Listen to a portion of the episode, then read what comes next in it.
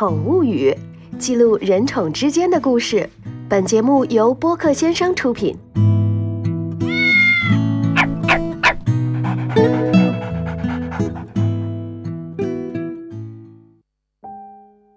大家好，我是随意，两只猫的主人。宠物语第一季聚焦于宠物医院。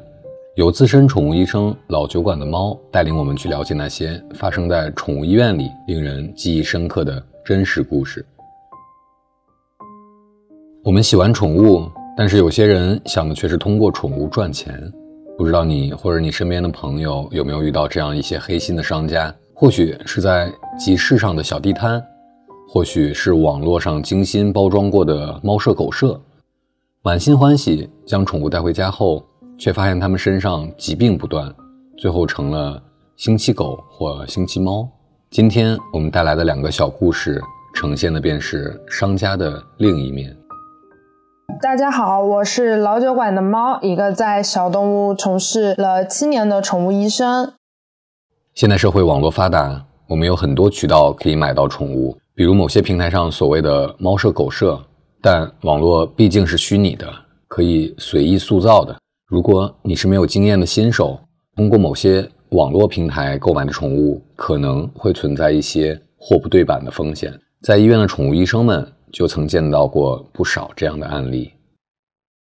时间比较久了吧，一对母女，妈妈也比较年轻吧，然后带着小孩过来，小孩可能上个初中吧，带着一只小布偶过来看病，因为他们是转院过来的。那个猫买回来也没有一个礼拜，也就三四天。他说到别的医院确诊了，说是猫瘟，然后那个猫的状态不是很好，就带过来看了，就说别的医院不收嘛，就问我们这边能不能治，因为是小。孩子要求要买的，然后喜欢，然后妈妈就带他过来看。但是他们家好像爸爸是外国人，因为我一直没有见到过他爸爸。他妈妈的教育方式跟我们可能也有点不太一样。当时在医院的时候，记得就跟他讲，他说如果说你要救这个小猫，你就要自己承担这个费用，这个是第一个。然后第二个是你要知道他现在很痛苦，如果说你一定要给他治疗，他不一定好，他是会有死亡的风险的。然后他怕。就是猫咪死掉之后，小孩承受不了嘛，所以他妈妈私底下也跟我说了，让我把所有这个猫咪的病症的情况，包括后面的一些治疗方案和风险，都跟他小孩讲清楚，让他不要抱太大的希望，因为他之前很心爱这个猫咪，虽然没养几天，但是他很喜欢，就一直都是小孩在照顾。他们家可能开放式教育吧，比较民主一些，就跟他说，你可以自己选择，如果说你要治疗，也是你。自己的意愿，你得自己掏你自己的钱，然后你得自己承担这个后果。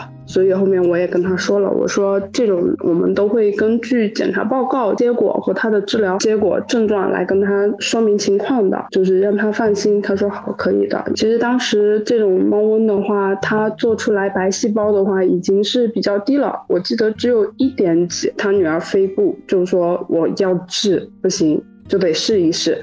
然后他妈妈就说：“我们也不是这种狠心的人。”我也跟他们讲，这种情况的话，只能说治治看。而且他这个是猫瘟，你们后面最少小半年都不能接别的宠物回来，除非说是疫苗打完的，有足够的抗体。嗯，他女儿就要求说：“不行，我一定要治。”妈妈拗不过他，那就好，你自己签字，你自己付钱。他当天都是没有付钱的。他说：“医生，我可以明天把我的压岁钱拿过来给你再付吗？”我说：“可以，付个押金，你明天把剩下的拿过来补。”那个妹妹也挺守约的。他第二天中午放学，他就拿钱过来了，都是那种压岁钱、崭新的现金。然后我说：“你签字吧。如果说用到一些比较贵一点的药，我会跟你讲，就大概多少钱会加到多少钱，我都会提前跟你说的。”他说：“好，可以。”他说：“你一定要尽力救他。”猫瘟会导致猫体内的白细胞降低，会进一步导致猫的免疫力下降，因而那些得了猫瘟的宠物。通常死亡率都是比较高的，不过可以导致宠物得猫瘟的因素很多。当时第一时间，医生并不能判断宠物是如何得上猫瘟的，而且主人在购买宠物时，由于缺乏经验，并没有跟商家签任何协议来保证自己的权益。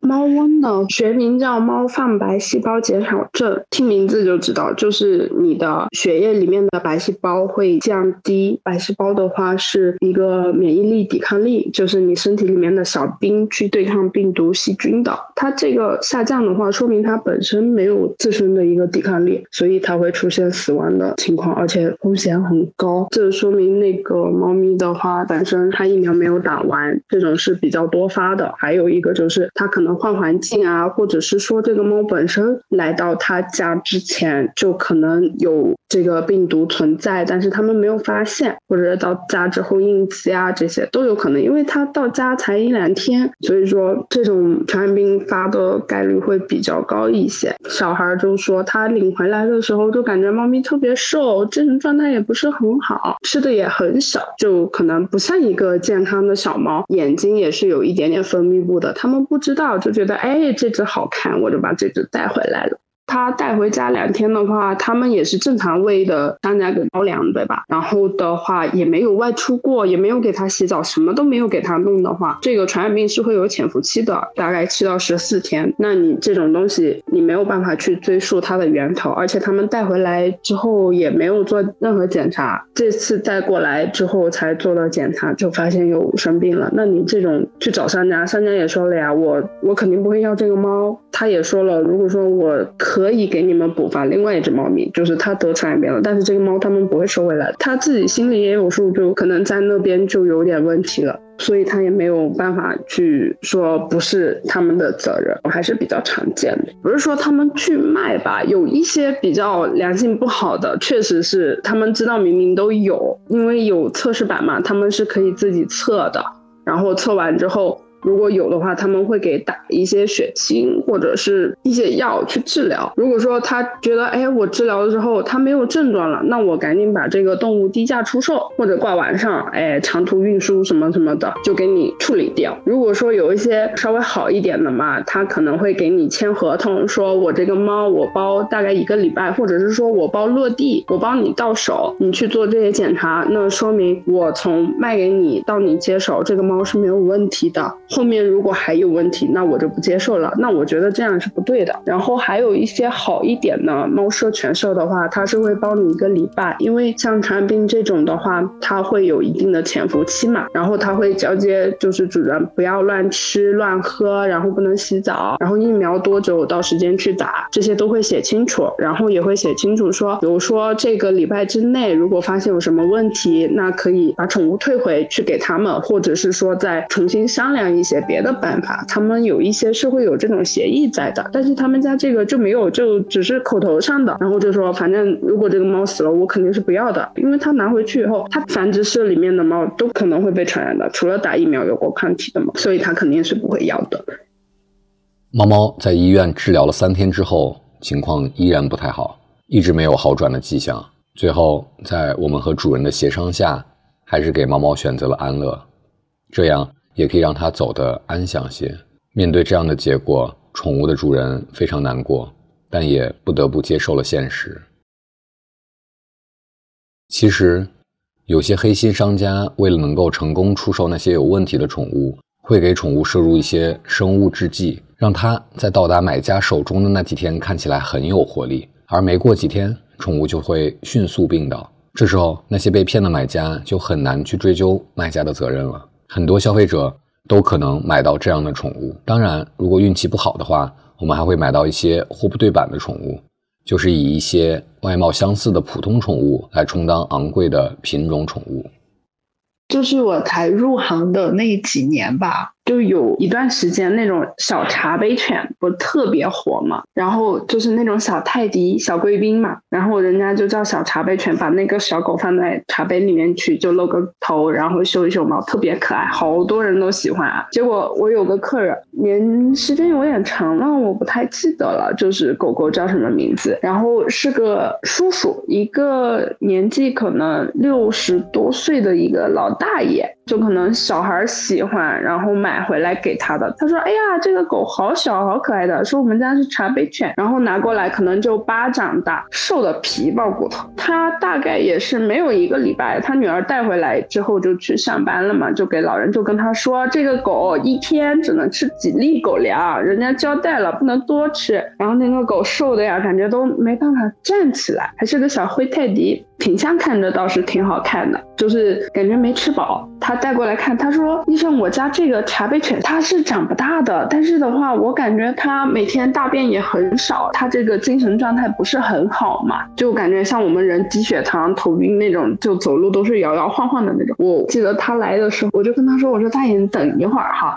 他说：“好，行。”然后那狗坐在那都就跟那种我们低血糖就头晕、你饿的那种感觉是一样的，就坐那摇摇晃晃，摇。摇摇晃晃的，我忙完之后，我去找他，我说：“大爷，你这个狗多大？”他跟我说三个月。然后那个三个月的泰迪，就是我称了一下，大概一公斤都没有，就不是公斤是斤，就是五百克都没有，就特别瘦，特别小。我说：“你这狗买多久了？”他说：“快一个礼拜了。”就是说人家让他再过来看看有没有什么问题，没有问题的话，过两天可以打针了。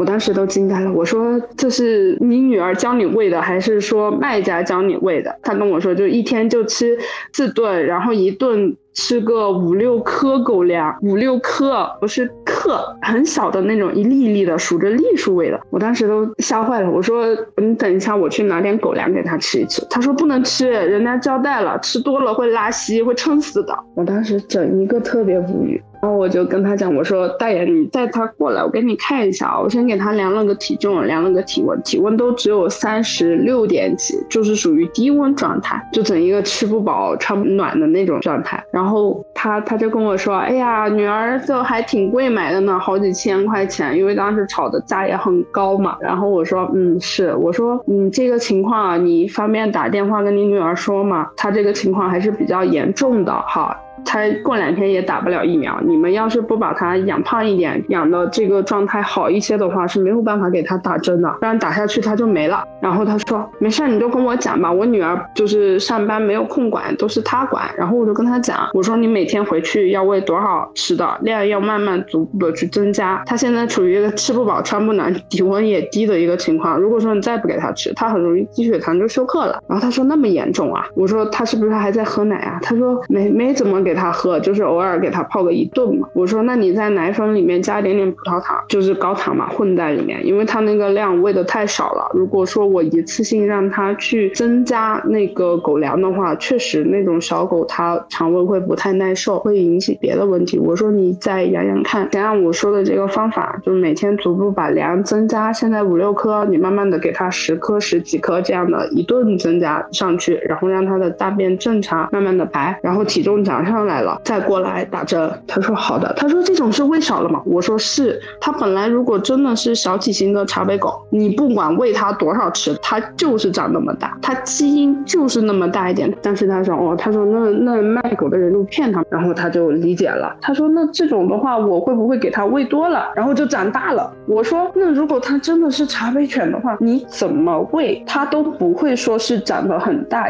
你因为喂多了，然后就变成了一个大贵宾，可能的呀。然后他听懂了，理解了，哦，他说好的，那谢谢我。他说我要跟我女儿说一下这个情况。后面他也就一个礼拜过来一次。他第一个礼拜喂完之后，他过来，他就说，嗯，确实是喂少了，因为后面我只要一拿那个狗粮袋子，他就特别厉害，就是哐哐两口，就像个扫地机一样，一下就把它吃完了。他说，嗯，确实是应该是之前喂的多。我说那他大便正常。长的话，你就后面慢慢的一样的按这个次数去给他加，让他体重上去，那问题就不大了。他说行，然后后面就没有再过来了。很多人被宠物商家欺骗之后，他们可能会怕麻烦，选择自己去接受。但很多时候，我们在选择正规渠道的同时，还要学会走一些正规的流程，来保证自己的权益。当然，作为养宠人，我们还需要了解一些常识。如果说是你是新手，你刚接到一个宠物的话，正常我会建议说到医院去做个详细的传染病排查，因为你刚接到家，如果说你去做检查了以后，你发现它有问题，你可以当下及时和卖家去沟通这个情况，哪怕说你不在医院治疗，或者是说你需要我给一些治疗方案都是可以的，因为现在的商家他们就是做活体繁育的，他养的多，他肯定是会有一些自己。的治疗方案，或者是说有自己熟悉的医生在，他不至于让这个宠物就是说流落街头，或者是说放弃不管，这种还是占大多数的，他们还是会有一定责任感在的。但如果说你自己接手回来，你不去做检查，你也没有发现说这个猫狗有异常的话，你就自己给它耗着，那人家肯定也不会负这个责任，这个是第一点。然后第二点的话，就是你在购买的时候，最好就是要挑一些最起码外观上看上去精神。要好活泼，然后看着没有什么异常的小猫咪，就是你抱它或者你摸它，它都是很乖很听话，就能吃能喝能拉的这种，那你才能带它回家。如果说你发现它都屁股脏脏的，然后或者眼睛脏脏的，都感觉在那躺着，每天都没有什么精神的那种，最好就是不要带回家啊，那种不排除说是会有问题的。宠物小课堂。欢迎大家来到今天的宠物小课堂。我们今天来给大家说一下，就是在遇到宠物得了传染病之后啊，我们需要注意哪些情况，有哪些问题哈。正常是这样的，如果说要避免宠物得传染病的话，首先我们肯定是要带宠物去打疫苗的，疫苗肯定是最主要的，因为一般传染病的话，它都是病毒性的感染，现在都是市面上有很多成熟的疫苗去可以预防的。然后第二个呢，就是在我们比如说一般成年的会比较少一些，一般都是新宠，就是第一次养宠物的家庭，或者是说刚接到手的一些小宠物，容易出现这种情况。如果是像种的话呢，大家一定要第一时间先带到医院去做个基础的检查啊，排查一下当时会有没有啊。如果没有的话，带回家我们去好好的饲喂，听医生的，听商家的，不要换粮，然后不要洗澡，然后出门的话一定要注意好防护，避免说有一些接触传播。因为像宠物的这些传染病的话，像猫瘟的话，你看它通过粪便接触传播，因为它是病毒是随粪便排出来的，那共用一个猫砂盆是不是就会被传染了？这是一个，然后还有的话，像犬瘟这些比较犬瘟比较大的这种病呢，它是通过空气传播的话，那风险会更高一些。那所以尽量少外出啊，疫苗没有打全之前，这个是一定要特别注意。然后如果说不幸啊，就是小动物在感染了传染病之后，我们也不用说太担心，就是说哎不要它了。有很多人会想着我不要它了啊，我就把它丢了，或者是说它治疗费用太高了，我没有办法承担，那我得想办法。那这种的话。遇到不要慌。首先，如果说在您购买之前有跟商家有协议，或者是说有协商的话，可以去找商家去商量，这个是一方面。然后另外一个的话，就是一定要及时带到医院去，因为像一些大城市的话，它对疫苗防护、预防这些是比较大的，它的防范意识是比较强的，所以说这种传染病的风险会小一些，但是也是会有。但是在大城市的话，这种就会治疗的医院。就会比较少一些，因为像大医院，只是说病例比较多的医院的话，它是不接收传染病的动物的。虽然它会有隔离病房、隔离室，它也会做好防护，但是对于它来说的话，这种风险就会比较高一些。它一旦接了传染病的动物进去，它住院率很高的话，包括里面的医护人员都会进出那个房间。正常传染病的呃动物都需要专人专户的，就不能再接触别的动物，它风险会很高。所以说有很多医院。它都是不接收传染病的。一旦你发现了这种情况，那一定要先打电话提前确认好这个医院是不是愿意接收传染病的动物。如果说愿意了，那您赶紧及时带过去；如果不愿意的话，那要找一家愿意接收传染病的，因为一般传染病的动物都需要住院治疗的啊，不能说你打个针吃个药就带回家，呃，这种是风险会很高的。这个是一个。然后还有的话就是咱们在治疗期间一定不要说，哎，感觉没有效果，或者是说。治疗了几天，它症状控制不住，这个不是说治疗方案的问题，而是因为宠物本身体质问题，因为它都是传染病，一般都是病毒、病原这些，它都会是有一个病程的。如果说你这个病程，这个病是一个礼拜啊，它能恢复的，你治了个两天、三天，你觉得没有效果，或者是说，哎，你觉得啊，它好一点了，我要让它出院，那这种你的治疗中断的话，对于宠物来说，那就是不好的。你治疗中断了之后回家，它可能再次爆发，然后就没有办法再弄好了。本来它死亡风险就很高，所以在宠物如果不幸得了传染病之后的话，一定要及时找一个合适的医院，然后听医生的治疗方案，遵从医生的治疗方案去给宠物治疗，是有一定希望是能治愈的。但是的话，它会死亡风险会比较高，这个每个医生都会根根据不同的宠物的病情去调整治疗方案，这个也可以请大家放心。所以得了传染病一定不要说特别的焦虑，特别的担心，我们都可以去。去有一些方法去解决这个问题，包括不好的预后，医生也会跟你们讲清楚的。好了，我们今天的节目就到这里了。如果你还想听到更多发生在你我身边人宠之间的真实故事，了解并学习宠物护理的相关知识，请记得多多关注我们的节目。下期节目我们与你不见不散。